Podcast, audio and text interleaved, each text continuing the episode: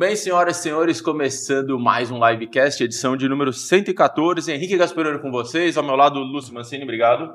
Tamo junto, mais obrigado por me substituir, cara, no último livecast aqui. É, a gente fez piadinhas, mas... É, apesar do Alex tirar sarro, isso... Eu te defendi. Isso aqui, não... ah, vi que defendeu.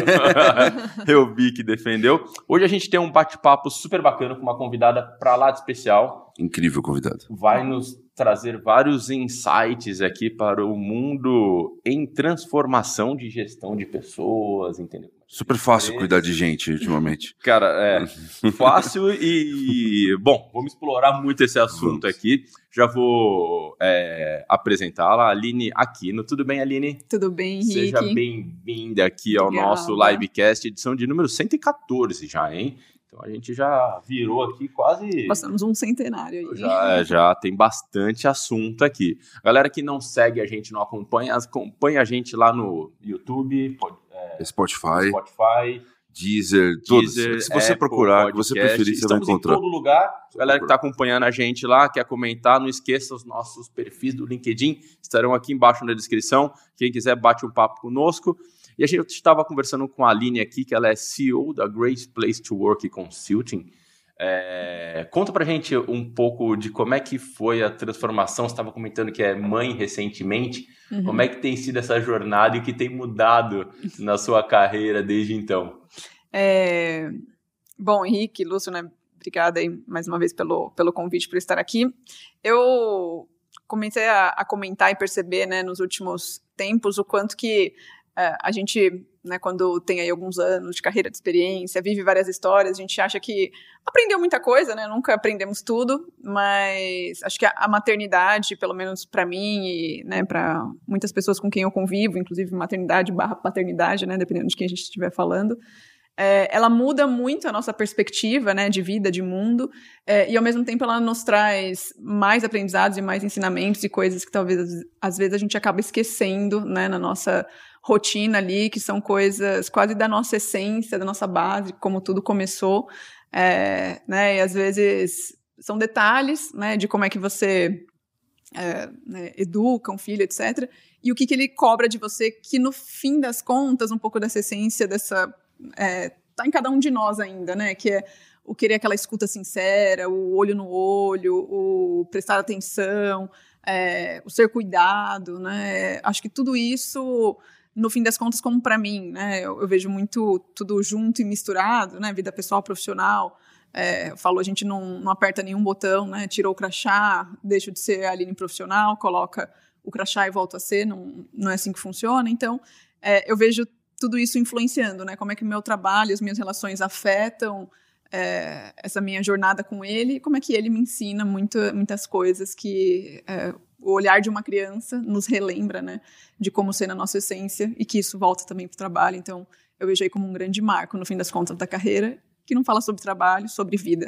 Ah, total. E você falou, um, você usou um termo interessante, como é a gente educa, né? É, e quando a gente vai no radical da palavra educar, né? A gente Uhum. vai na questão de dar a direção, né? E aí tem tudo a ver com liderança, né? Tudo a Sim. ver com isso. E aí é uma transformação muito grande, né? Porque Uhum. a forma com que a gente dá a direção para uma criança é a Sim. mesma forma do que a gente dá a, a direção para o nosso time. Uhum. Muitas vezes não precisa nem ser um liderado direto, né? Sim. Mas como que a gente lida em equipe, como que a gente lida ali, como é que a gente. Uhum. O que, que você trouxe de experiências que são similares ali Uhum. com o filho? Só olha, poxa, eu vou- eu- como líder eu vou ficar mais atento nesse aspecto também. É, eu acho que tem uma coisa que é que o que eu aprendi a, né, talvez fazer mais do que eu fazia, e tem um que é totalmente o, o oposto, né? Porque com um filho, às vezes a gente finge que sabe tudo, né? Uhum. Porque às vezes a gente não vira para ele e fala assim, hum, não sei sobre isso e não vou te ensinar, não tenho como te ensinar. A gente dá um jeito, né? E conta ali uma história e e com a equipe, na verdade, eu vejo muito o oposto, né? Que é muitas vezes mostrar essas fragilidades, né? Que te colocam como um ser humano e que acabam inspirando outras pessoas também a saber, poxa, que legal, né? Não é porque essa pessoa está hoje numa está, né? Então eu falo, não, não sou, eu estou em uma posição de liderança e não é por isso que ela sabe tudo, né? E não é por isso que ela tem que ser melhor do que eu em tudo, ou mesmo até numa parte das coisas, né? É, Então eu, eu vejo isso dessa similaridade, né, do educar é, versus mostrar as fragilidades de que você não sabe de tudo. E, e das semelhanças eu, eu vejo muito essa questão da, da atenção sincera, né, aquilo que a pessoa precisa e da, da empatia mesmo, do cuidado com, com o outro, né, de como você gostaria de ser, de ser cuidado ou de que alguém cuidasse do seu filho. É, e isso cada vez mais é difícil, né? Essa questão da atenção sincera, porque é muita concorrência, né? Não é nem a questão do. É, é, às vezes a gente não faz por mal, né? Mas às vezes você está num assunto, está numa correria ali, fazendo as coisas no trabalho junto com as coisas de casa ao mesmo tempo, e aí você tem um colaborador e fala, poxa, não, ali não prestou muita atenção naquele momento lá. Mas o filho, como é que é o nome dele? Pedro. O Pedro cobra, né? O Pedro chega e fala, mamãe, olha aqui. Olha pra mim. Puxa o rosto, olha aqui. Então ele acaba traindo, é, atra, é, atras, é, te atraindo de uma forma diferente, sim, né? Sim. É, e eu acho que é isso que você falou, né? São hoje uma infinidade de canais e de meios, né? Você está ali numa reunião, que às vezes é presencial, que às vezes é online, e tem um celular do lado apitando, tem um, sei lá, algum dos aplicativos ali de janelinhas subindo ao mesmo tempo, é, às vezes o WhatsApp chegando, alguém te ligando, e aí dependendo de onde você está, você está escutando alguma coisa que está acontecendo lá fora, na tua casa, no meio onde você está, e, e, é isso, né, que você falou, como é que a gente foca a atenção e é claro, né, de novo, mostrando a fragilidade, a gente não consegue sempre. Sem dúvida. Mas é algo que eu tento muito fazer. E quando eu vejo que eu deslizo, eu falo: olha, desculpa, eu preciso só responder uma coisa, eu preciso só sair, ouvir alguma coisa, mas é, se é para estar ali, tentar de fato estar presente para aquela pessoa, para aquele momento. Eu acho que tem muito. A gente até brinca, né? A gente fala que. É, que às vezes a gente está dando feedback para o colaborador, mas ele não sabe que aquele momento é para isso, né? É. é. porque a gente está dando feedback no, num momento rápido, numa pressa, num pós-reunião, no início de uma uhum. reunião, né? É, e tem a ver com isso, trazendo também a analogia da criança, né? Às vezes não é quantidade de tempo, e sim qualidade, né? Que a galera está usando o termo de tempo de qualidade Perfeito. lá. É, e no fundo, acho que para o colaborador tem um pouco disso, né? Então você até está dando feedback, você está tentando educá-lo, só que às vezes ele nem está percebendo o que está acontecendo. E é o nosso papel também dizer: olha, uhum. vou fazer 10 minutos aqui, uhum. só tenho esses 10 minutos. Uhum. Mas eu quero saber nesses 10 minutos o que você acha disso, o que uhum. você está sentindo sobre isso, o que eu penso é isso, né? Às vezes a gente, é, a gente gasta até meia hora. Só que o fato de não estar tá focado, o foco de não estar tá numa atenção 100% do momento uhum. certo, acaba trazendo. E uma outra pergunta, já trazendo uma outra temática aqui, é, está tá se falando muito de liderança adaptativa, né? Liderança personalizada, uhum. tem vários nomes e tal. Eu tenho dois filhos, né? Uhum. Ah, que legal. É, e, e, eu acho que é o exemplo do filho é bem legal, porque no fundo é bem isso, né? Se você aprende como pai uhum. que não adianta, uma que funciona para um não funciona para outro. Os dois, né, no caso, nem são pais diferentes. Perfeito. É eu e minha esposa, então os filhos são do mesmo pai, da mesma mãe, da mesma casa, da mesma criação. Tem diferença de dois anos, mas a personalidade deles, que é algo incontrolável, uhum. faz a gente tratar de forma diferente. Obviamente, não tratando com diferença, né? Mas edu educação completamente diferente, né? Eu tenho uma filha que fala pra caramba, que é super descontraída, é super né, extrovertida. Então, uhum. conversar com ela é muito simples, muito uhum. fácil. Então, tudo se resolve na base da conversa o meu menor, o meu pequeno Guilherme, ele já é uma pessoa mais introvertida. Uhum. Então, a conversa com ele tem que ser um negócio marcado e tal. E acho que trazendo para o business, né, isso é um exemplo muito importante, porque não adianta.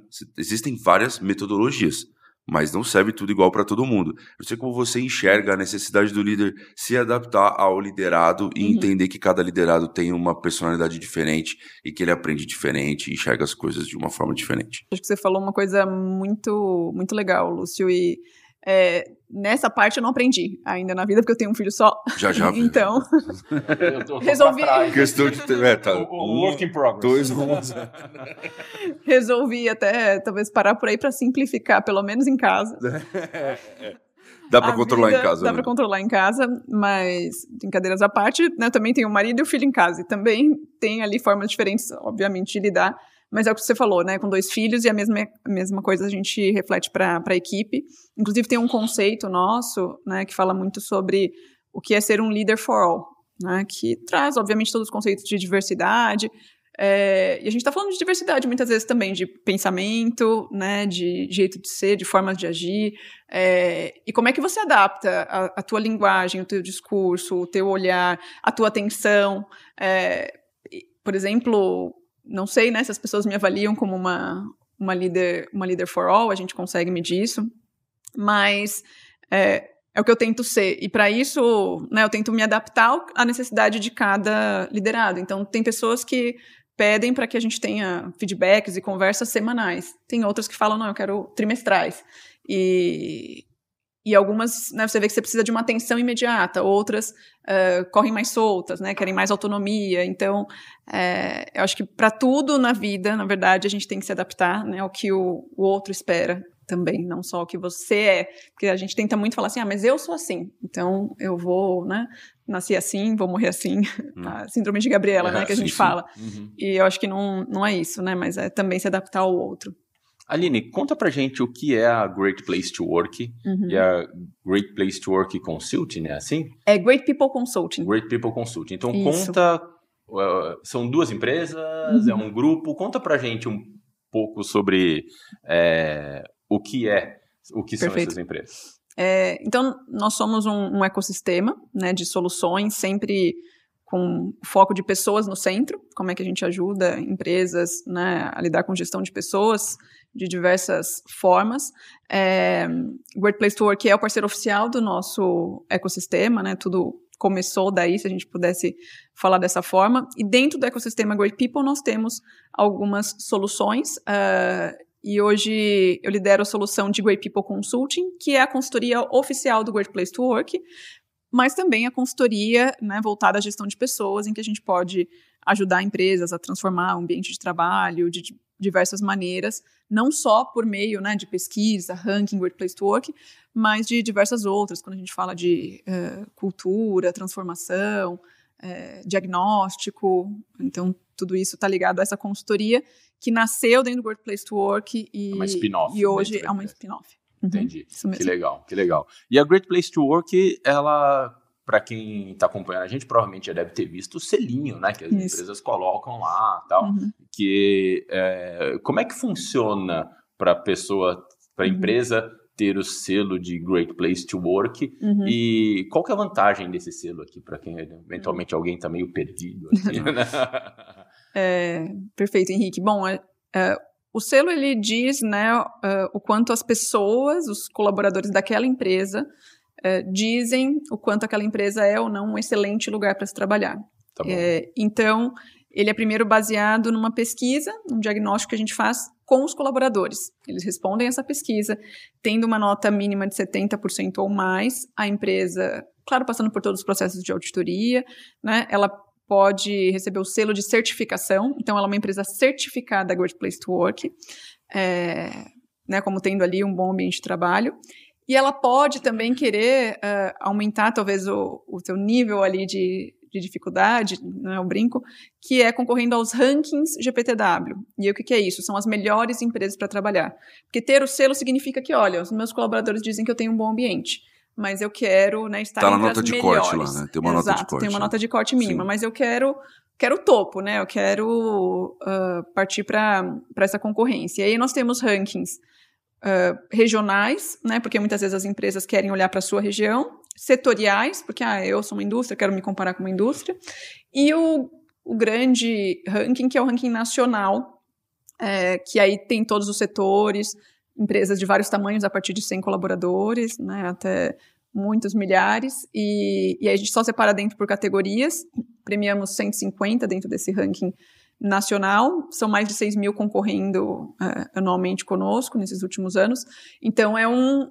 algo bem afunilado, né, e mesmo assim não são empresas perfeitas, né, uhum. que muitas vezes as pessoas nos perguntam, né, ah, mas quer dizer então que essas empresas não têm problemas? Tem, né, vários também, mas acho que a diferença é que elas estão sempre trabalhando para para melhorar, tem esse olhar sincero às pessoas, né? Colocam as pessoas no centro. Acho que a preocupação e... de ter o selo já é um sinal. Já é um sinal. Mas o, a, para ter o selo e para participar do ranking é a mesma pesquisa, é o É mesmo desenvolvimento, pesquisa. é a mesma coisa. A diferença é, que você submete a pesquisa para participar do ranking, é isso? É, você precisa ser certificado para conseguir concorrer ao ranking. Então, é como se fosse uma primeira etapa.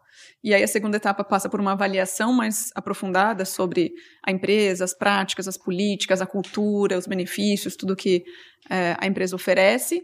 E aí, então, essas empresas, né, baseadas nessas notas da pesquisa e dessa avaliação de práticas, são ranqueadas aí, né, por, por essas categorias de rankings. E você consegue existem. falar pra gente quem, quais são essas empresas que estão em, sei lá, o top 3 aqui Uhum. dessas empresas que estão no É. topo do ranking atual, ou que e se elas vêm se mantendo ao, ao longo dos últimos anos?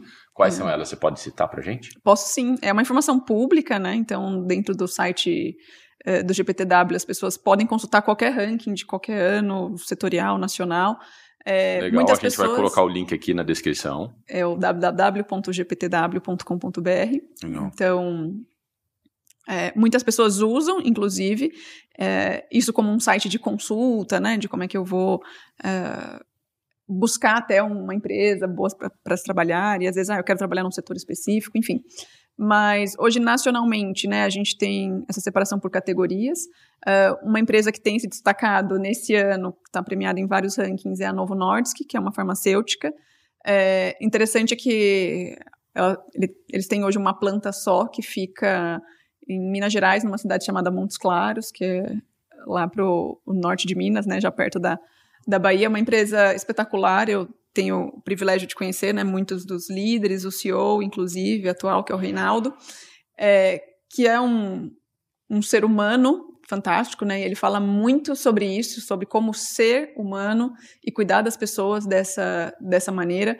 E acho que isso que hoje os diferencia tanto.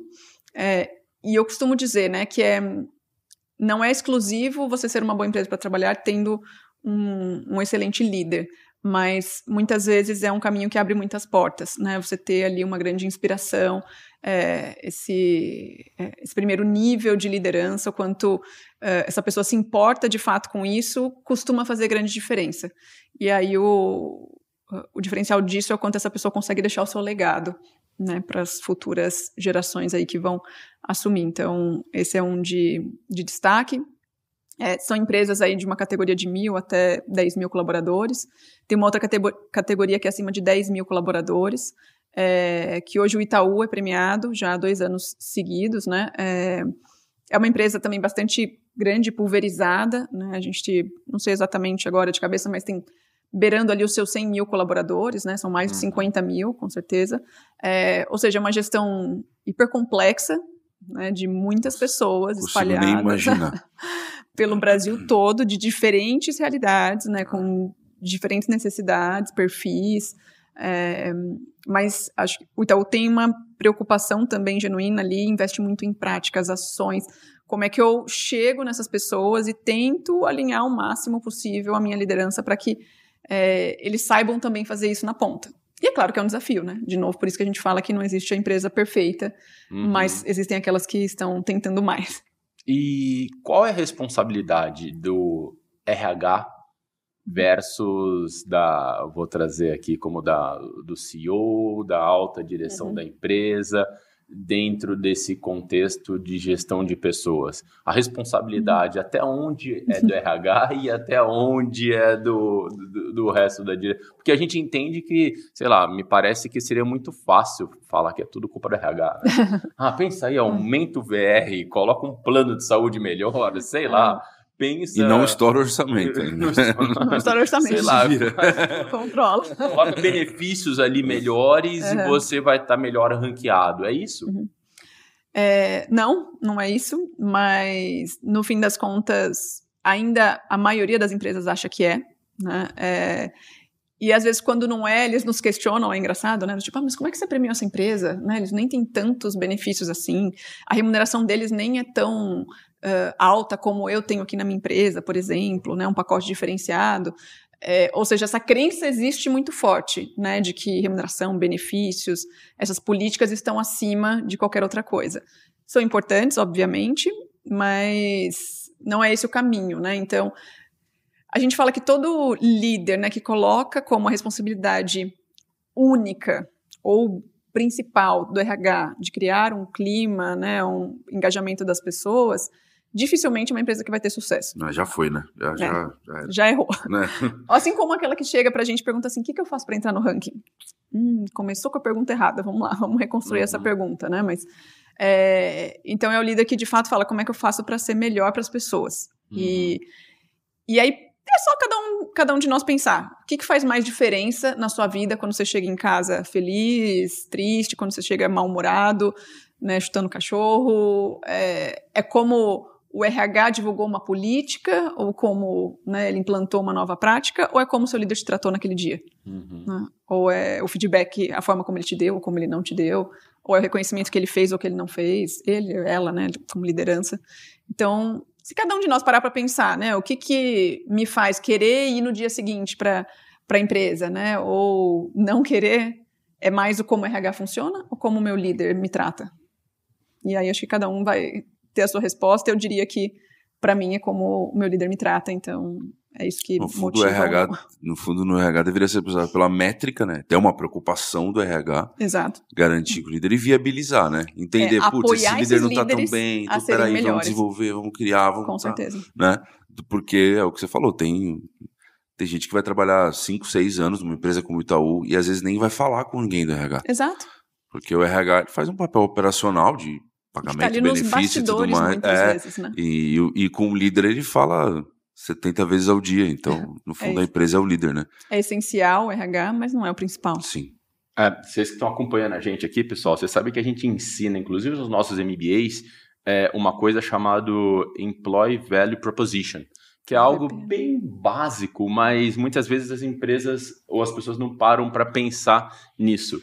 Quando a gente olha, é, ele tem um desenho de uma pirâmide, vocês podem pesquisar no Google, vou colocar o link aqui embaixo, mas na base da pirâmide a gente tem o que atrai as pessoas. Uhum. Né? E o que atrai as pessoas, basicamente, para uma empresa acaba sendo salário e benefício. Uhum. Né? Então, é o chamariz, né? É a primeira etapa, né? Então você fala, uhum. pô, vou trabalhar lá, tá bom, vou ganhar quanto e quais são aqui os benefícios e tal. Uhum.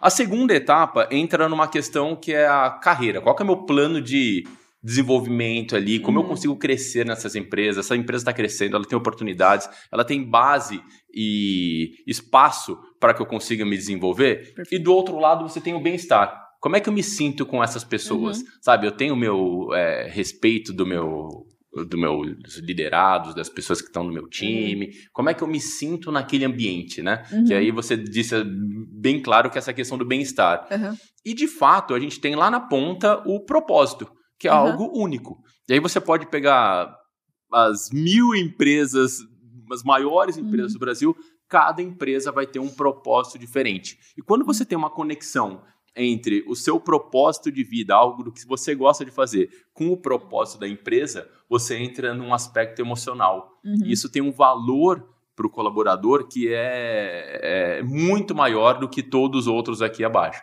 Então é tudo isso que você tem que levar em consideração. Vale muito a pena vocês estudarem essa questão de employee value proposition para entender um pouco de como que você consegue melhorar uhum. e ver como é que você está posicionado em cada etapa da pirâmide é algo que a gente ensina, inclusive, nos uhum. nossos cursos aqui, porque é uma coisa básica até, uhum. mas é fundamental, né? Com certeza. E eu acho que o, o propósito ele é muito inspirador, né? Deve, ele pode ser e deve ser muito inspirador.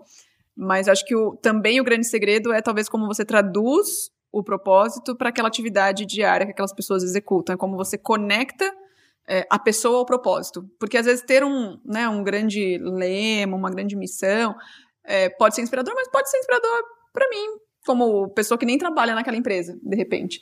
É, mas aí, ponto. Né? Agora, quando eu sinto que o que eu estou realizando ali não é uma planilha é, que vai ser enviada para alguém, mas é um material que vai ajudar a gente a, a, chegar naquele propósito, a chegar naquele objetivo, a ajudar pessoas, enfim, seja lá qual for esse propósito, eu acho que é aí que a gente se conecta, porque você não está né, é, executando uma simples atividade, mas você está transformando alguma coisa. Entender o seu papel nesse ecossistema, né? Seja ele qual for, né?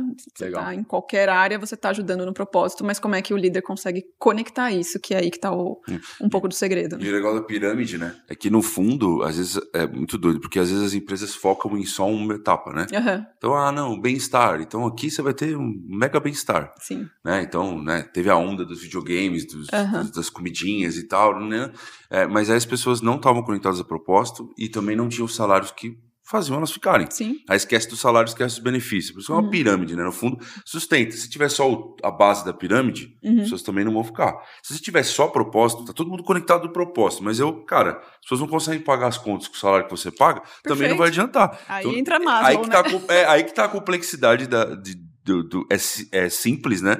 De, do entendimento, Uhum. né? Do IVP, mas a complexidade é entregar tudo isso, né? Você tem que entregar um bom sal- um salário competitivo, um benefício bacana, uma carreira legal, o bem-estar, tudo isso conectado a um propósito, né? Perfeito. Bem é, Não é, simples só, de entender e difícil de executar. não é só hard, também não é só soft, né? Porque muitas vezes, muitas vezes as empresas ou pessoas olham pra gente como sendo algo romântico, né? De ser do mundo colorido, de abraçar árvores, ou do tipo, ah, o que, que eu tenho que fazer? Tenho que pintar é, as paredes, né? Deixar um ambiente cool, bacana pra todo mundo.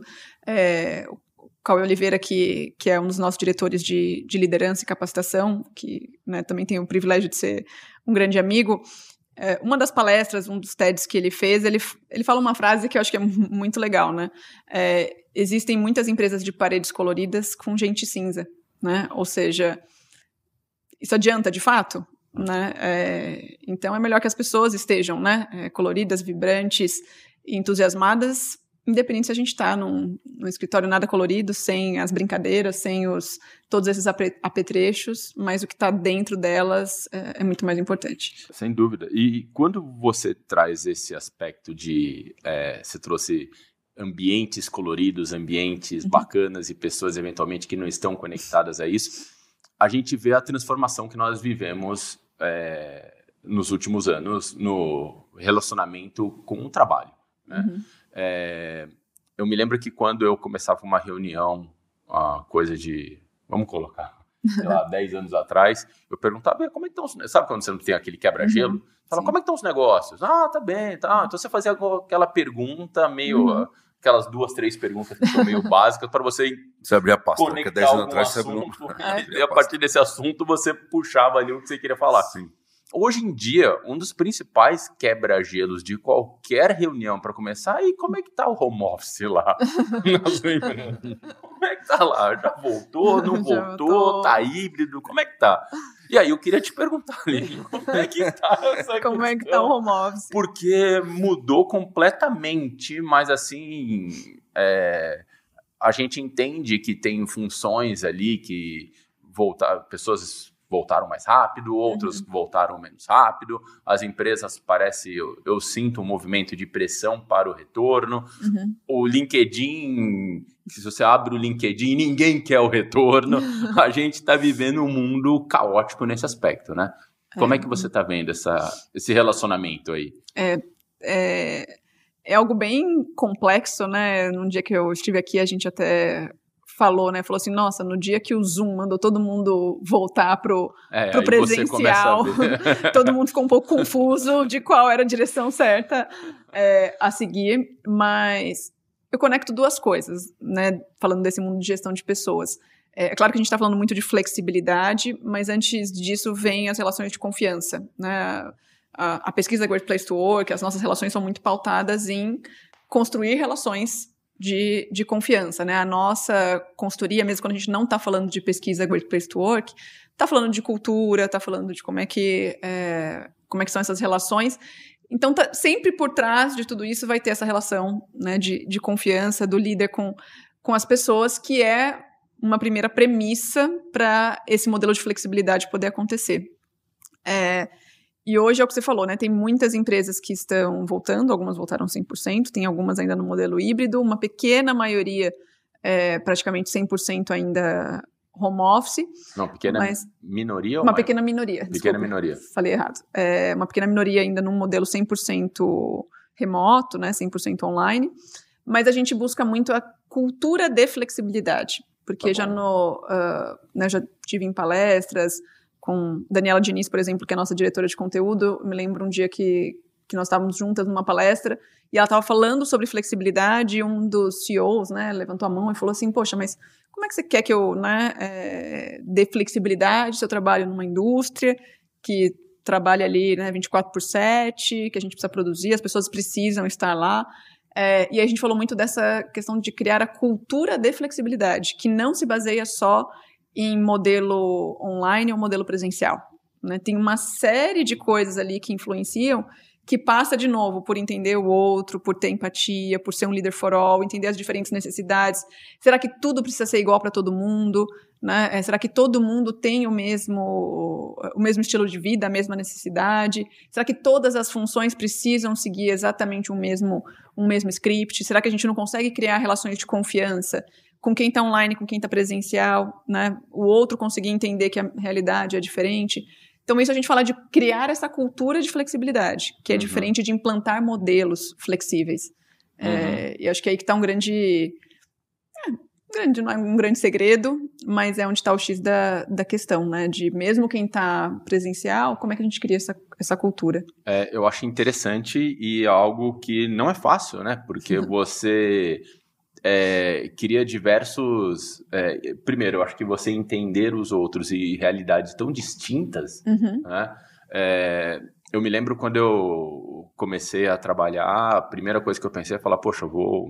Sabe, quando você entra numa situação que quando você começa a trabalhar, a primeira coisa que você quer é não ser mandado embora, né? É. Ou falar, depois resolve ser empresário, é falar, não quebrar, né? Uhum. quero durar mais um ano, bater o DRE no azul um ano tal.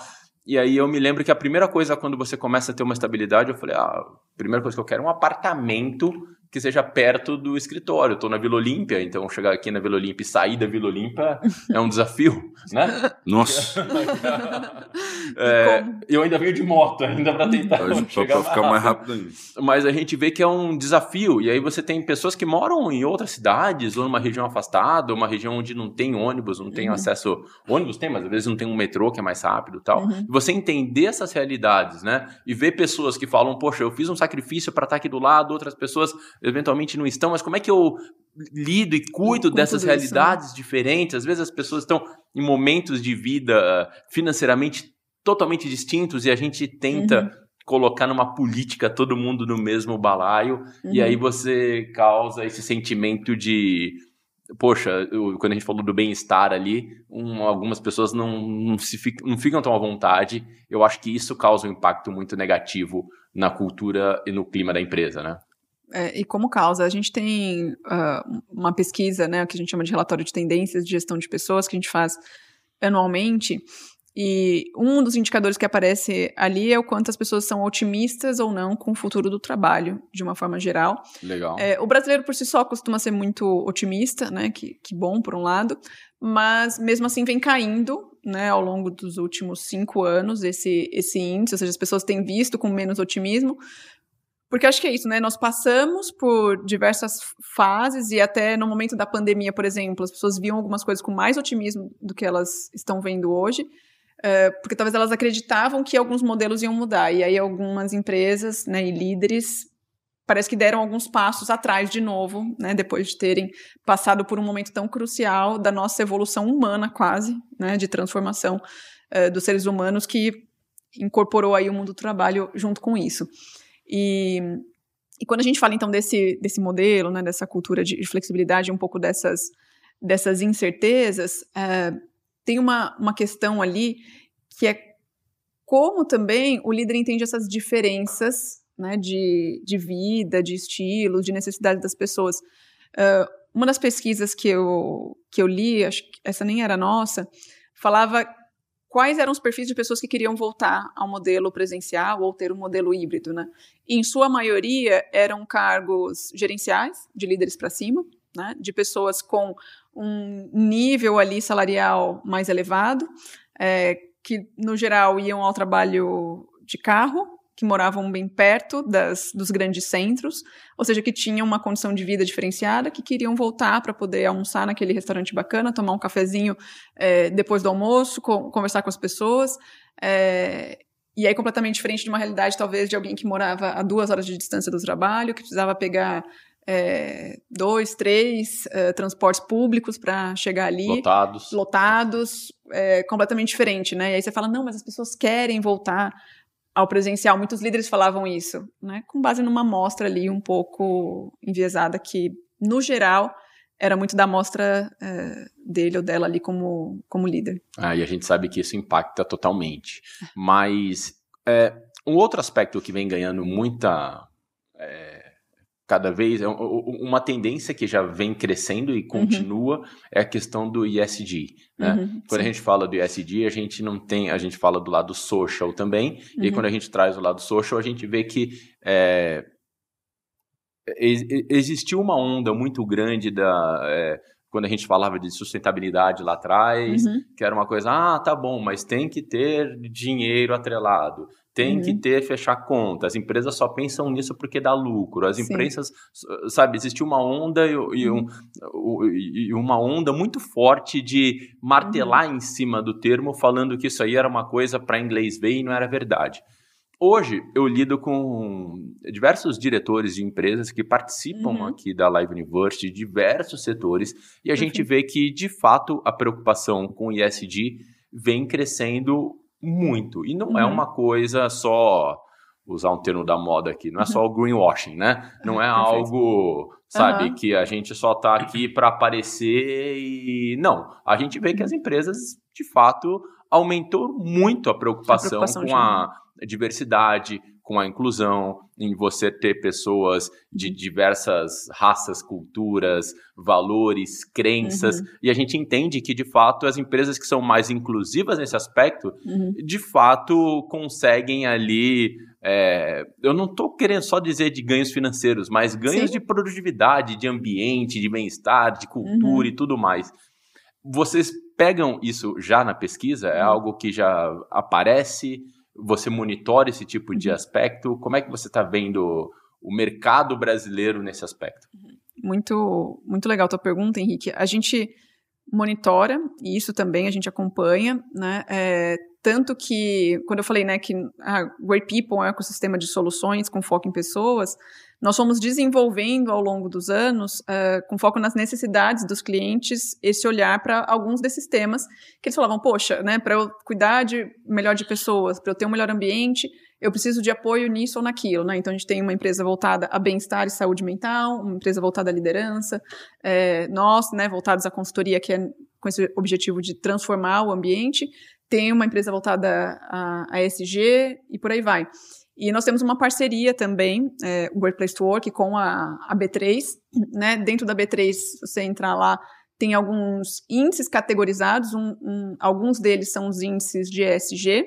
Que legal. Né? E aí, se você entrar, tem um dos índices, é o índice IGPTW, que é né, da B3 com o GPTW, que coloca uh, só empresas premiadas no nosso ranking, né, certificadas também, dentro dessa carteira de ações e a própria B3, que nos convidou para fazer isso, e criou os estudos comparando empresas que hoje cuidam melhor das pessoas, que por consequência são mais diversas, são mais inclusivas, né, e cuidam melhor do, do meio ambiente, etc., o quanto elas são mais rentáveis, né, comparado a todos os índices de mercado da, todos os outros índices, todas as outras carteiras que a B3 tem, né, falando de uma média geral e então é é o que você falou, né? Não é só financeiro, mas é financeiro também. E que engloba produtividade, engajamento, quanto que.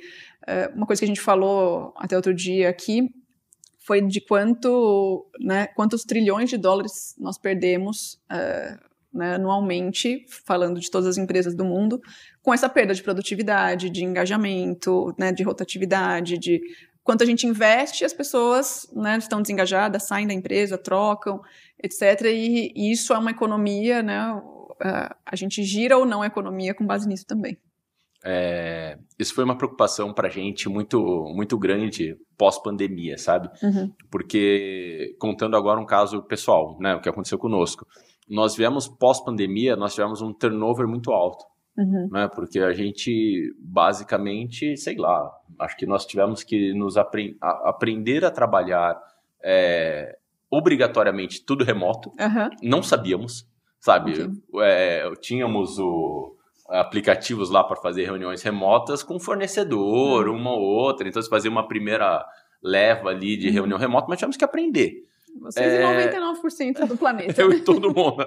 Mas nós tivemos que aprender a trabalhar Sim, remoto, sabe? Então foi algo que eu não tinha. Eu em casa não tinha um escritório adequado, uhum. cadeira, Nossa, né? tudo, sabe? Assim, coisas básicas. Mas tive que aprender a trabalhar remotamente. Um mês e meio trabalhando na mesa da cozinha, né? Nossa. Até a gente acreditar que o negócio ia ficar mesmo, é, vou comprar um não. escritório. Não tem, não tem vou nem lugar. Vou ficar aqui nesse cantinho, Vou ficar né? aqui, já já a gente volta e tal. O braço, o braço do sofá serve, né? É, e aí você dá um jeito, aí você fica um pouco ali, um pouco aqui e tal, não sabia direito a hora do uhum. almoço, perdi o almoço e tal. Eu mesmo me sentia é, eu, você vive no mundo das redes sociais, principalmente quando você olha para o LinkedIn, onde estava todo mundo produtivo, que era uma loucura, todo mundo começou a fazer tudo que é curso, ler tudo que é livro, eu falava live para dar com pau, lembra? Eu só passei com as minhas duas cachorrinhas no bairro, sabe? Eu me senti até Poxa, não é possível, tá né? tá todo mundo, mundo, fazendo tudo, eu não, sabe? Mas você via um mundo tal, e depois nós tivemos que aprender com o retorno né? Um retorno onde, é, sei lá, nós tivemos situações assim malucas. E aconteceu, por exemplo, dias do copeiro fazer home office. Uhum. Sabe? Eu falei, gente, mas essa função não dá. Sabe? Uhum. Porque. Não tem o que fazer, né? copeiro, sabe? E tinha que servir o coffee break dos alunos, não era uhum. de, de coffee, eh, o, o, o, coffee na minha sala, sabe? Era o coffee uhum. dos alunos que vinham presencialmente. Então ele não pode, sabe? Uhum. Uma função que não tem como. Então a gente, a gente teve que aprender muito o, uhum. quem podia, quando podia, de que forma podia. Uhum. E isso nos trouxe um turnover muito alto, sabe? De pessoas Sim. que, não, não vou aceitar essa realidade, eu não quero ir nunca uhum. mais. Eu aluguei uma casa aqui em Camboriú e quero ficar aqui, né? É... E foi muito legal o que nós, nós fizemos agora um evento que a gente chama de Live View Connect, onde uhum. a gente leva todos os líderes para um hotel, onde a gente fica numa imersão discutindo o propósito uhum. nosso, dos nossos líderes, conectando a equipe toda tal. E ao longo desse ano inteiro, nós levamos. É, foram 20 pessoas que foram para lá, uhum. e só teve um turnover, uma pessoa saiu, sabe? Um líder de um ano para o outro. E foi muito bacana, né? Porque uhum. a gente vê que é, a gente começou a olhar né, que começamos a acertar a mão e as coisas começaram Perfeito. a voltar ali pro, pro trilho, né? Perfeito. Mas é algo que de fato pra gente foi é, custoso, né? Uhum. E uma uhum. coisa que eu percebo muito, a gente olhando, principalmente comparando, a gente tem muito dado com o mercado americano, né? O mercado americano uhum. é muito rico em informação e o mercado brasileiro a gente acaba tendo um network uhum. maior a gente vê que existem diferenças de postura, né? A gente vê que o mercado americano me parece que existe uma tendência maior de uhum. retorno, é, conflito maior ali entre as empresas e os colaboradores. Uhum. E no Brasil aqui parece que os colaboradores ainda estão uhum. ganhando ainda um pouco a briga uhum. nessa retorna não retorna, né? Uhum. Você percebe isso também? Como é que você enxerga essa diferença entre mercado global e mercado Nacional, Brasil né? aqui, né? É, a gente viu, né, vários movimentos que no geral é, começaram a ou acontecer, ou pelo menos a serem mais noticiados nos Estados Unidos, mas que acabaram virando uma certa tendência, né, em vários lugares do mundo e aqui também, que veio exatamente nessas ondas, né, que você comentou que vocês passaram, que várias empresas passaram, né, a gente teve até os nomes criados para isso, né, é, no momento da uh, Great Resignation, por exemplo, todo mundo, poxa, eu vou embora, eu quero trabalhar por propósito, não é isso, eu vou é, fazer outra coisa da vida, etc. E aí muita gente saindo, deixando suas empresas, aquele movimento de demissão em massa né, que aconteceu aí uh, recentemente, há poucos anos. É, depois a gente viveu aquele momento do que a gente chamou de Great Resignation, né, que é, uh, desculpe, Great Regret, que é, putz, agora começaram a chegar os boletos, não é bem assim, aquelas minhas economias acabaram, então veja bem, acho que eu quero voltar, acho que eu acho que eu fui um acho pouco demais, topo, né? acho que eu fui um pouco além. É, e vários outros né, movimentos que foram, que foram sendo criados e que a gente passou. É, eu vejo que muitas vezes ainda tem muito do mercado americano ditando algumas tendências de, de comportamento, até pelo né, poder de divulgação, etc., que as coisas acontecem.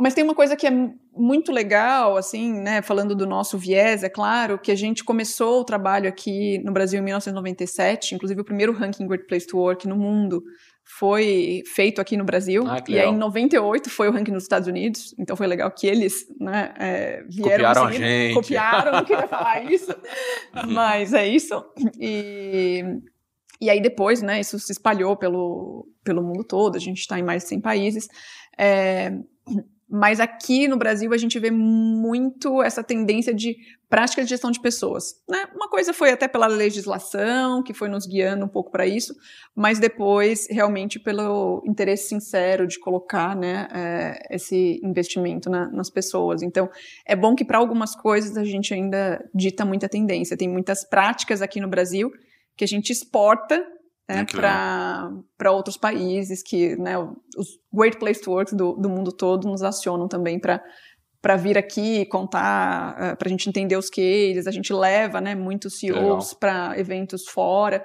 para eles contarem um pouco dos cases que eles viveram aqui no, no Brasil. Então isso é, é muito legal. E nesse dia a dia de consultoria nessas Uhum. empresas, acho que entendo que tem empresas que estão com um índice lá embaixo, que acabam falando, cara, não passamos, vamos contratar para ver se a gente passa, né? E obviamente o contrário. Quais são as tendências de, de, de mudança mesmo que as empresas que vocês mais têm recomendado? Sei Uhum. que para ter essa tendência de uma oficial precisa contratar a consultoria, né? Mas pelo menos um- uma pitadinha que vocês têm é, indicado, né, para essas empresas e Uhum. tem surtido efeito no- na mudança desse índice, assim. Uhum. Eu entendo que a gente falou de bastante coisa aqui, mas o que, que você sente que mais tem.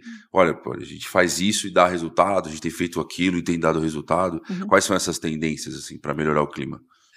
Tem Eu acho que, não, não, não Pode querer interromper, mas acho que é difícil é, uma resposta, porque acho que cada empresa ali É, você talvez tem que ter um um- tempero diferente, né? Uma realidade diferente.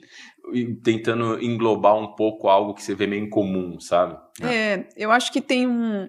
O que muda muito, né, que a gente fala por conta da cultura, é o como as coisas acontecem. Mas tem um o que, que eu acho que é, permeia aí, né, diria que 99% das organizações. E eu até brinco, né? Às vezes eu falo, coitada da liderança, mas. É, isso mesmo. É isso mesmo, né? Então, é, acho que não tem nenhum modelo de transformação que a gente tenha feito até hoje que não tenha passado por liderança. Né? Seja ela de um nível mais executivo, quando a gente fala né, de, um, de um CEO, de uma CEO, é, né, de uma camada de diretoria, ou de uma liderança de base que precisa aprender, que tá, né, que foi recém-promovida, aqueles famosos bons técnicos que, oh, desculpe, que às vezes virem, viram maus líderes, é, como é que a gente trabalha isso, porque, de novo, é a história, né, de quando, é que, quando eu volto para casa, deito a cabeça no travesseiro, o que, que mais me impactou, me incomodou no meu dia de, de trabalho. E aí, inevitavelmente, passa pela liderança. Então, essa eu diria que é uma das únicas tendências inevitáveis que qualquer projeto nosso vai é, indicar, vai detectar, é, não só problemas, né, mas muitas vezes soluções. Que as empresas falam, ó, isso daqui está muito bom, essa liderança está muito boa e por isso vocês estão indo bem, continuem assim. É, quando eu vejo essa questão de desenvolvimento de talentos, né? Uhum. é algo bem complicado, né? Porque você trouxe um aspecto interessante, né? Você traz um bom técnico e depois você promove Uhum. ele e você ganha um líder que eventualmente não está preparado. Perfeito. E aí você tem que pagar um pênalti, né? o seu pênalti é você perde essa pessoa de vez, que é o que você não quer, ou você acaba tentando desenvolver Uhum. aquele líder ali, muitas vezes queimando etapas, né? Porque o processo de maturidade Um processo a forceps, né? é forte, mas leva tempo Uhum. e você corre o risco de perder pessoas abaixo desse do, do, do time Uhum. que, poxa, aquele líder não está preparado, não me escuta, ou ele acaba centralizando as tarefas, Uhum. poxa, ele fazia bem, então ao invés de ensinar, ele vai lá e faz, aí não desenvolve nunca. Então, a gente sabe os problemas que acontecem ali no meio. Uhum.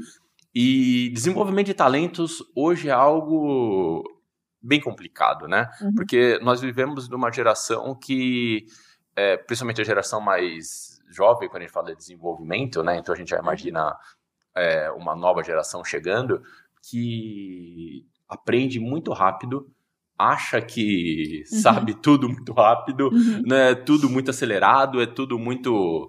Poxa, sei lá, eu me lembro antigamente eu queria fazer alguma coisa, você tinha que ou comprar um livro, ou você ia a um treinamento, ou ia fazer um curso, uhum. mas agora se digita um vídeo no YouTube, é, rapidinho, a pessoa já assiste ainda na velocidade 2.5 e já acha que já sabe e tal. Então, uhum. é algo que as empresas estão é, sofrendo nesse aspecto, né? Desenvolvimento de talentos é um tema crítico, né? É, e, e eu diria, isso que você falou, acho que foi muito pertinente, Henrique, porque eu vejo não só as empresas falando de talentos, mas o mundo, inclusive na consultoria hoje, no ecossistema a gente tem falado muito disso, da falta de profundidade que as pessoas têm em relação aos temas, que é o que você falou, né? Às vezes é o vídeo na velocidade 2, às vezes é a manchete que a pessoa leu aquele é, primeiro parágrafo Insta, só no subiu. feed, rapidinho, bateu o olho, leu e acha que entende do tema, que está sabendo do assunto, né? E que acaba polarizando muito o nosso mundo, né? Acho que se a gente for né, colocar isso na política, em diversas outras circunstâncias, parece que tudo é, é zero ou um, né? É, é, um ou outro, é preto ou é branco, não tem é, uma escala de cinza ali no meio do, do caminho de outras opiniões, de profundidade em relação aos assuntos. E a mesma coisa acontece dentro das, das empresas, né? Que também passam por isso, por essa falta de profundidade dos, dos próprios dos profissionais, dos líderes, né? É, e é o que você falou, é muito difícil desenvolver né, pessoas, mas não é, não é impossível. Então, é perto do, do pressuposto que todo mundo pode é, aprender, mas o nosso desafio está, de novo, né, no como guiar essas pessoas por essa trilha de desenvolvimento, essa trilha de carreira, que é o que a gente chama hoje. É, e ao longo de você sabe que tem uma galera que está escutando a gente no futuro, né? Lá de 2025 tá ouvindo a Aline agora. Um abraço para vocês. Mas é, vocês que estão no futuro, a gente viveu uma onda gigantesca em 2023 chamado inteligência artificial, né? E aí uhum. a gente coloca um chat GPT no meio aí que uhum. onde, sei lá, um monte de coisa que você não sabia fazer, você vai lá e pergunta para ele, e aí, poxa, uhum. agora esses dias o Lúcio me fez uma pergunta, cara, como é que eu faço o cálculo para valor presente de um desconto, de calcular aqui e tal? Eu falei, peraí. peraí. Pumba, tava lá. E do nosso lado tava um, um dos diretores que participa com a gente, o Rafael Scopugli, ele é estatístico, né? Ah, que legal. Aí ele, não, peraí. Pera, pera, pera, não abriu é possível Excel, que ele saiba mais Abriu o Excel, colocou a fórmula lá, sabe? Calculou quanto que deu aí e tal, bateu a conta. Mas foi muito engraçado como, sei lá, uma competência que fazer cálculo de valor presente presente. Eu ah, saberia fazer no Excel, uhum. mas eu não lembro qual fórmula. Teria que dar uma googlada, é. demoraria, uhum. sei lá, 5 minutos. Cinco, ah, demora uhum. 15 minutos para fazer. Fiz em 30 segundos no chat GPT. Tudo bem que já era aquela uhum. dúvida e tal. Mas a gente vê que o uso de IA hoje está em quase tudo. Né? A uhum. gente, qualquer informação, você quer ler um contrato, você cola o contrato lá, tem alguma cláusula aqui crítica. Então, Sim. tarefas que você conseguiria, muitas vezes uhum. perderia tempo, você ganha eficiência ali no meio. Uhum. A pesquisa que vocês fazem para coleta de dados, uhum. você usa algum tipo de inteligência para pegar eventuais uhum. desvios ou algumas questões que uhum. você fala, hum, isso aqui não está bem colocado. Vocês é. usam também? Sim, muito legal também você ter trazido esse tema, né? Porque é, a gente foi partindo dos modelos tradicionais de pesquisa e, e hoje dentro né, da consultoria de, de Great People Consulting e de outras empresas do ecossistema, a gente tem partido muito para esse caminho de inteligência artificial, né, é, algoritmos que rodam o material da nossa pesquisa, inclusive a gente tem uma grande tendência é, que a gente tem usado né, nessa nova era, na nova metodologia, que é pesquisa sem pesquisa, que a gente fala, como é que a gente pesquisa uma empresa sem precisar perguntar algumas coisas para as pessoas. Então, é, um dos nossos algoritmos, ele interpreta textos, que não precisam ser só textos da pesquisa, mas até outros textos que pessoas escreveram, né, desde que tenha ali uma quantidade mínima de palavras, por exemplo. É, e disso a gente consegue constatar diversos sentimentos de como é que as pessoas estavam ao escrever aquilo, é, a gente consegue detectar o quanto elas são autênticas ou não quando escrevem alguma coisa, né?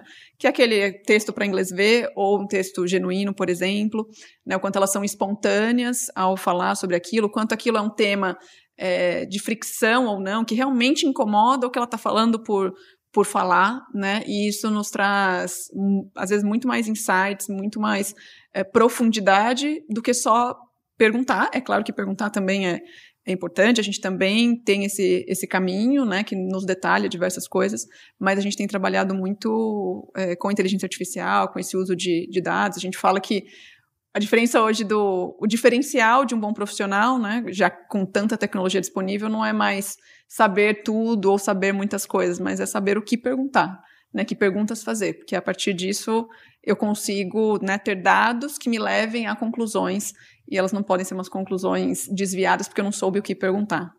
Então você que quis fingir na pesquisa, usou o chat GPT para responder ou a pesquisa do Great Place to Work da sua empresa, a sua resposta provavelmente vai ser invalidada aí, porque o, o Green Place to Work já está pronta para perceber que não era você que estava escrevendo, né? Perfeito. Porque, cara, é uma assim, é um, uma preocupação de todo colaborador quando vai responder uma pesquisa, seja do Grupo Work ou uma pesquisa de clima, uhum. se o chefe dele vai entender que é ele que está escrevendo ali. Uhum. Né? Como a gente disse, é, a, o gerador de satisfação direta do, do, colaborador é o seu líder direto. A gente uhum. falou bastante sobre isso. Então o cara fica, meu, se eu for sincero aqui, eu, eu posso ser fritado. É uma preocupação. Como, ah. Aí volta lá na base da pirâmide, cara, eu vou perder meu salário, uhum. perco meu emprego já era. É, é legal trazer esse, essa informação, e acho que vocês têm divulgado isso, uhum. né? Para dar essa tranquilidade de que, meu, primeiro que isso, isso é uma lenda, é um mito, né? Mas uhum. existe esse medo. E aí, se você fingir, putz, você vai acabar invalidando uhum. uma preocupação genuína da, tu, da, tu, da tua empresa uhum. que você trabalha, de ser um lugar melhor para trabalhar, né? Uhum. Então é muito legal trazer que a gente está usando o IA para isso e acho que é fundamental para manter o selo com a marca valiosa que ele tem hoje, né? Sim, né? E, e garantir isso por mais tempo ainda. Bacana as empresas sabem, é, têm acesso depois ao resultado do questionário é, no detalhe? Uhum. Como que é o acesso depois? Sempre tem algum nível. Uma devolutiva, né? né? É, tem, depende do que a empresa escolhe ter de, de devolutiva e de profundidade, né? Mas é, a gente sempre tem ali, é, pelo menos, as, as médias, as respostas de cada uma das afirmativas, quando a gente está falando desse modelo. E aí ela pode chegar até um nível superior de entrega, que aí é a consultoria, que não é um modelo digital, que hoje acontece só quando a, gente, quando a empresa quer o ranking, quer trabalhar com selo, é, que aí ela entra na consultoria que a gente ajuda nesse processo de transformação. Então a gente faz entregas muito mais aprofundadas, usando IA, por exemplo, uh, modelos né, de uh, saúde mental, que é uma das empresas dentro do ecossistema. Né, a gente trabalha tudo isso em conjunto. É, Aí esse nível vai, né, desde apresentações, relatórios, constatações, esse uso de IA, recomendações. É, então, depende, mas sim, sempre tem alguma devolutiva, com mais ou menos profundidade, conforme o que, o que a empresa deseja. Que legal. Você sabe que eu sou um dos viciados em inteligência artificial, mas assim, ele sabe, né? É, tudo que eu vou fazer, eu já procuro. É, Tem alguma coisa é melhor para fazer. de inteligência que faz. Eu adoro putz, desde das ferramentas de imagem, vídeo, edição, uhum. é, depois de tudo, sabe? Eu tava vendo agora, a gente tem, sei lá, por exemplo, quando fecha um contrato bacana, os nossos dashboards faz um barulhinho, sabe? Uhum. Então eu tava procurando uma inteligência artificial que fizesse um som que fosse bacana, e aí você coloca lá, aí você coloca no GPT, pede para fazer um prompt para colocar no outro, sabe? Então, ultimamente eu tenho até feito um pouco de detox para dar um tempo das inteligências, porque é muita ferramenta que está uhum. surgindo, você não consegue acompanhar tudo, né? Mas é impressionante a quantidade de. E, e como isso deixa o nosso trabalho. É, sai de uma rotina e como a gente aprende coisas novas, né? uhum. né? Com tecnologias, Perfeito. ferramentas e algumas tecnologias que de fato você vê que são tão transformadoras, né? Como uhum. aquelas de desenho e tal, outras que não são tantas, né? Você vê que você é uhum. meio mais basicão, mas é muito legal. Mas eu particularmente adoro o uso de inteligência artificial no dia a dia aqui.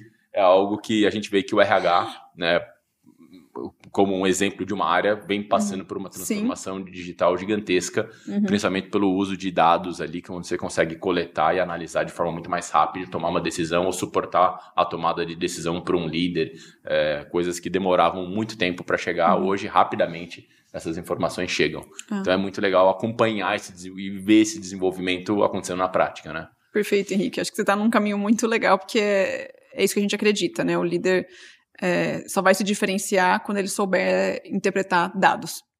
O líder que não sabe interpretar dados não sabe provavelmente gerir e levar uma empresa ao futuro. E como vender isso para os colaboradores também é bem importante, né? Porque eu fiquei É. assustado quando. Acho que foi semana passada no Fantástico, eu não assisto Fantástico, mas. é, que saiu uma reportagem e tal, e o LinkedIn tomado de gente fazendo textões. Uhum. Não, tem que parar esse negócio de inteligência artificial, vai acabar com os, empre com os empregos, vai aumentar a fome e tal. E assim, se você tiver o mínimo, se prestar um pouco de atenção, na verdade, no, no que algumas IAs estão fazendo, cara, a gente usa chat GPT para várias coisas aqui e a gente não mandou ninguém embora. É claro. Pelo e- contrário, né? Uhum. É, pelo contrário, acho que os, os- os colaboradores que estão usando o IA estão tendo melhor performance, estão Uhum. sendo valorizados e tal.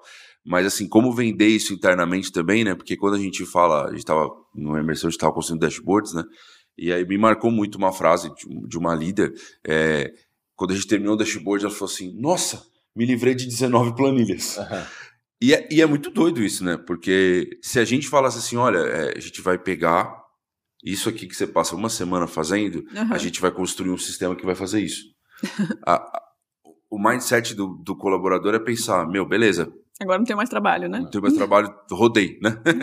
É, mas como vender isso também é muito importante, né? Porque às vezes a gente chega empolgado com a IA, e dependendo de como a gente vende a ideia, né? Uhum. é, você pode causar um, um desconforto no colaborador, porque na cabeça dele, cara, tá, vai, vão colocar um robô no meu lugar. E não tem nada a ver, normalmente, né? É exatamente o contrário disso. É melhorar a experiência para que ele Uhum. deixe de fazer trabalhos a qual, cara, ele faz por fazer e simplesmente, né, um robô faria. Ele não tá pensando, ele não Exatamente. tá construindo. Mas você vai conectar uma tarefa dessa a um propósito, propósito, lá, não é impossível, entendeu? Então acho que é, é importante também deixar essa mensagem de como a gente vende essa ideia internamente, para isso não virar uma bomba atômica dentro das empresas. Né? E no fim das contas, é- é- eu acho que é uma ilusão das pessoas escreverem esses textões, fazerem qualquer tipo de protesto, porque é um caminho sem volta. Né? É como se lá no passado as telefonistas lá que ficavam, nem sei como aquele sistema funcionava, né? Mas É a 100%, gente vê 100% nos- analógico, né? Ela conectava é, um fio no outro com conectava plug. um fio no outro, é. como se lá elas tivessem feito um protesto falando não, não pode chegar essa história de é, Celular. celular, de telefone sem fio, de O pager, né? Contra o somos o contra o pager. BIP, né, o pager, etc. É, como se elas tivessem feito aquele protesto lá no passado, não ia parar essa onda, né? E, ou como se há alguns anos a gente que é, entrou no mercado de trabalho há alguns anos, somos jovens ainda, mas a gente já passou por uma era diferente do que a gente está vivendo hoje, né? É, se a gente tivesse feito lá protesto, não, a internet, como assim? Aquela né, a, discada lá que a gente ficava conectando de madrugada para economizar. Que era mais barato. Que era mais barato. Não, não. Para que a internet, né? Não, não podemos. De novo, é outra onda que não ia parar e não vai parar. E essa da inteligência artificial, para mim, é a mesma coisa. Não tem, não tem volta, né? É como a gente readapta as pessoas com novas funções que a gente nem sabe e que vão existir lá no futuro. O pessoal de 2025 que tiver Já tá olhando e fala, Ih, ah, eles falando, estão nessa "Ah, ainda. Eles estão falando disso ainda. A gente já está lá na frente, a gente já tem essas funções que nem existiam há dois, três anos atrás. Não, e quantidade de ondas que nós vivemos, né? A gente tem desde. Poxa, eu vi é, protesto de operadora contra o WhatsApp fazer ligação. Sabe? De novo, não- Cara, não tem maluco. volta. Né? Não, elevador com assessorista, né? Alguém falava, poxa, tem que ter alguém aqui, porque senão. Se não é o emprego senão dessa pessoa que não. E a gente vê uma transformação. E IA chegou e, cara, de novo, a gente tá no comecinho, sabe? A transformação digital que as empresas vão passar ainda é muito grande. A Uhum. gente tá entrando no chat GPT e fazendo pesquisas que a gente faz no Google. Não é isso, sabe? A coisa vai muito além. Então a gente ainda Muito. vai evoluir muito. muito. Aline, você tem uma frase de impacto? Algo que você carrega contigo assim, que de vez em quando você lembra e fala, isso te marcou? É, bom, a gente foi né, por um caminho, chegamos, né, começamos com pessoas, com empatia, chegamos em inteligência artificial, e que legal, que é aquilo que eu falei, né, que não é um lado romântico, mas tem uma, uma frase aí, talvez um pouco romântica dessas que eu gosto, que é de um livro que se chama A Jornada, e que são de dois personagens de desenho, que é um panda e o dragão, e aí em determinado momento o panda, o panda pergunta, né, é, o que é mais importante, o, o nosso destino ou a jornada? E, e o dragão responde a companhia. né? E, e eu acho que para mim é, é isso, né? O, o viver e de novo voltando lá ao começo de quando a gente falou que né, nós somos um só e está tudo misturado. é, e falando de pessoas e de como cuidar das pessoas, essa é uma frase que, que eu gosto bastante assim de usar, porque para mim faz muito sentido. A companhia. E um conselho que você recebeu, quem te deu e te marca até hoje? É, eu acho Não vale que... ser do Pedro falar. Presta atenção, mamãe. atenção, presta atenção. Esse, esse é bom. Mas eu, eu acho que tem um, uma questão assim muito forte quando a gente fala de, é, de liderança, né? Que entre mitos e, e verdades, que é o quanto a gente consegue de fato uh, trabalhar, né? Para mudar. E, e eu acho que falando de futuro, de conselho, assim, é, a gente fala muito.